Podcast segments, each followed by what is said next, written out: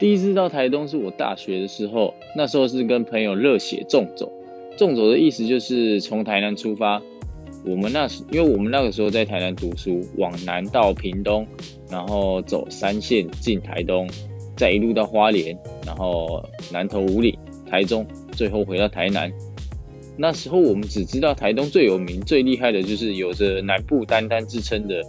蓝蜻蜓素食店，然后以及辣到靠背的榕树下米排木。不夸张，那个时候真的是没有加多少，然后每个人都是吃到脸红，然后流汗，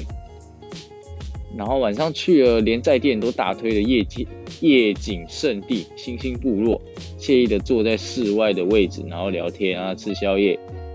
后来是环岛的时候又去了一次，前几年又跟朋友去了一次台东，才发现台东最厉害的不是蓝蜻蜓，而是阿阿红炸鸡，怎么可以那么好吃？真的不夸张，如果你们有到台东，你们一定要去吃这间炸鸡，它真的会让你对炸鸡有所改观。那台东，我认为它是一个很棒的城市，它有着城市的小繁华，然后距离城市稍远的地方又有壮阔的海景，有一望无际的草原、博朗大道，骑着悠闲的骑着脚踏车，享受整条马路都是你的，都是你的的那种感觉，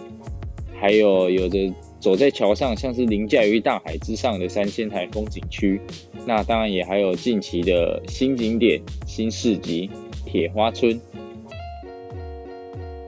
既然你既然现在还不能出国，那我觉得可以先来这个无争之地净化自己。不管是被工作疲惫，或者是人生不顺的自己，给自己一个